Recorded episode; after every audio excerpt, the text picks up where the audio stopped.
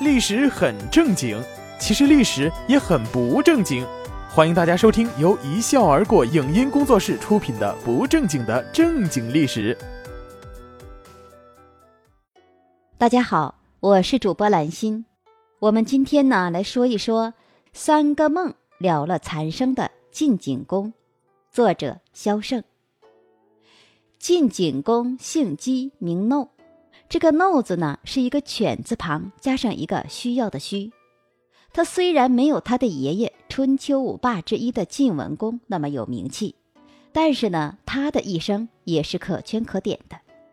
至少啊，在他的带领下，当时的晋国在春秋时期还是举足轻重的。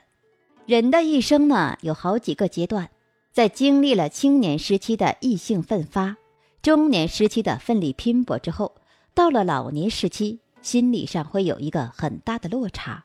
一来呢，是因为到了老年之后，会不由自主地想起年轻时候干过的事儿；二来呢，心理上会比较脆弱，特别是对君主而言，他这一生做过的事、杀过的人实在是太多了，因此欣慰、悲伤、懊恼，甚至是恐慌等等各种情绪都会不断出现。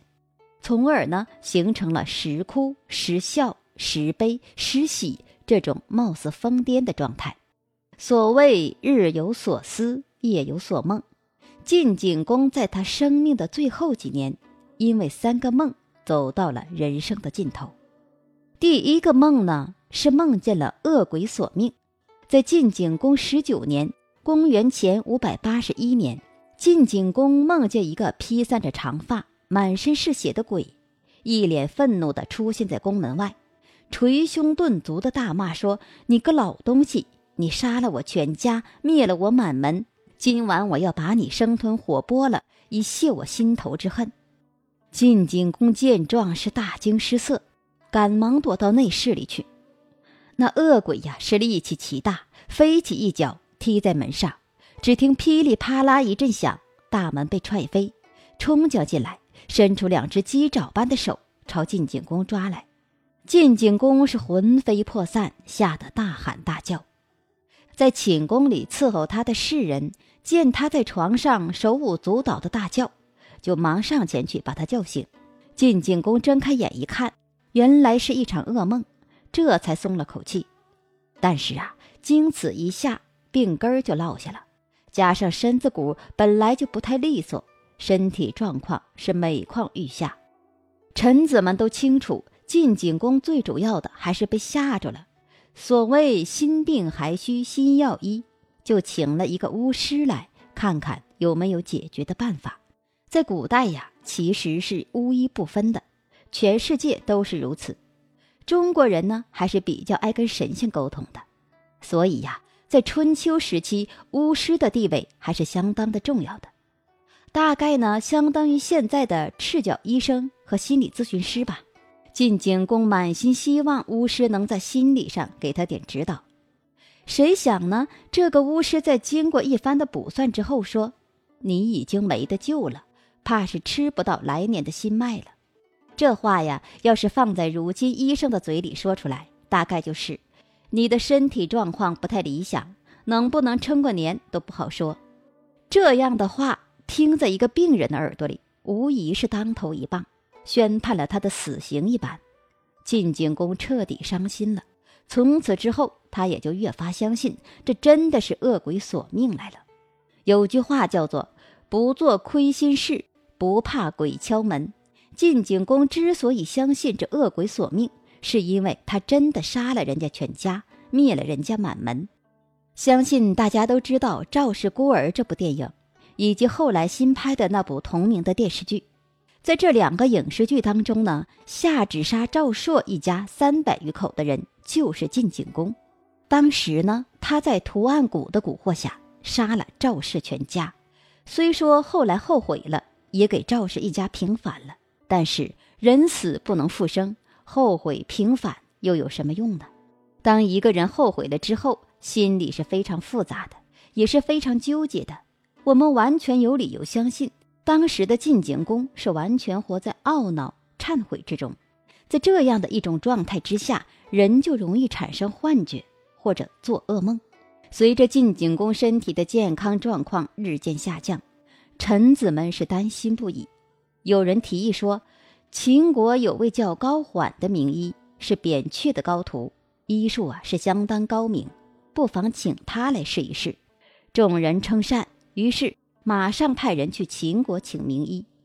然而呢，就在名医抵达晋国之前，晋景公又做了一个梦。这个梦啊，实际上就是延续了前一个梦，是晋景公见鬼的第二季。在上一季中啊，晋景公梦到一个恶鬼索命，死里逃生。那恶鬼见自己的力量无法直接要了晋景公的命之后，就派了两个小鬼钻到他的体内。常驻现场，实地办公。当那两个小鬼儿听到高欢要来晋国的时候，显得十分担心。小鬼一号就说：“我听说那高欢是扁老头的徒弟，也是个神医。他一来呀，咱们非得完蛋不可。”小鬼二号想了一想，说：“神医再神，他顶多也就会施个针灸，没啥了不起的。我有个办法可以躲过他的针灸。”小鬼一号就激动地问。是什么办法呢？小鬼二号说：“荒之上，高之下，是针灸无法到达的地方。我们只要躲在高荒之间，边老头的徒弟就只有涂炭奈何的份儿了。”小鬼一号闻言欣喜不已，当下两个人便进入了晋景公的高荒之间，藏了起来。晋景公梦醒之后，着实是吓出了一身冷汗。那高荒是什么地方呢？心尖儿的脂肪称为高，心脏的隔膜叫做荒。那种地方患了病，别说是古代的医生，就算是现代的医学，对病入膏肓的患者，恐怕也是束手无策的。晋景公心想啊，那两个小鬼儿也当真够狠毒的，我这下可算是真的要完蛋了。高缓到了晋国之后，给晋景公一把脉，脸上的神情。不由得就凝重起来。晋景公见此情形，叹了口气说：“唉，我对我的病情还是有些了解的，你就给句痛快话吧。”高缓说：“你的病已入膏肓，在下无能为力了。”晋景公听了之后，显得很平静，说：“我知道了，不过你能诊断出我的病在膏肓，不愧是名神医。”是年六月。晋景公知道自己快不行了，于是呢，立其子姬寿曼为太子，他自己呢，则去后宫专心养病去了。有一天，晋景公忽然想起巫师说过的话，不能吃上来年的新麦了，心想：我好歹是一国之君，不管是新麦还是旧麦，死之前怎么也得吃上一口。当下呀，便吩咐人去做。做好了之后，世人端将上来。晋景公一看，心里多少有些得意，特意去把那巫师叫了过来，说：“你看，你不是说我在死前不能吃上麦了吗？今天呢，我偏偏就吃了。不但要吃麦，还要在吃之前把你杀了，免得你这种二流的赤脚医生再出去祸害人。”说完之后啊，就吩咐左右把巫师拖下去斩了。白面馒头当前，又把那胡说八道的巫师斩了解气。这时候啊，晋景公的心情相对来说是比较愉快的。可就当他拿起来要吃的时候，突然就感觉到腹部胀痛，要去厕所，就对旁边的宦官说：“快扶我去厕所。”宦官扶他进了厕所，替他脱了裤子，帮他蹲好，说：“主公你在这里，我就在外面候着。”宦官出来后没多久啊，就听到扑通的一声，像是有什么东西掉进茅坑里了，就意识到不妙，冲进去一看呐，原来是晋景公掉下去了，而且呀，估计是他不会游泳，或者是体力比较弱，在下面慌张的扑腾，眼看呢就要沉下去了。这宦官一看这情形啊，是纵身一跃，做了一个跳水的姿势下去救人。说到这里。咱们先不说晋景公救上来之后会怎么样，先来说说第三个梦。这第三个梦呢，并不是由晋景公亲自来做的，而是由那个宦官做的。在这个梦里呢，宦官呢见到晋景公死了，在晋景公归天的时候，是由那宦官背着晋景公升天的，他就像是长了翅膀似的，一路扶摇直上，到了天庭。所以，当看到晋景公掉在茅坑里的时候啊，那宦官马上就想到了梦里的情景，心想：看来这梦里的情景真要在此刻应验了。于是乎，就毫不犹豫地跳下茅坑，把晋景公捞起来之后，那宦官便骄傲地背着晋景公飞奔。那时那刻，完全可以想象得到，那宦官是非常高兴的。尽管身上到处是粪便，但是梦想实现了。这注定了是件被载入史册的一刻。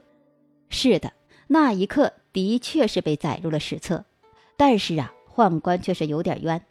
当晋厉公姬寿曼讲扬他护主有功的时候啊，那宦官谦虚地说：“这是我应该做的，是天意。”于是呢，就把梦境中的事情跟晋厉公说了一遍。要不怎么说这言多必失呢？人太爱说了呀，不是什么好事。晋厉公一听说原来如此啊，那真的是天意了。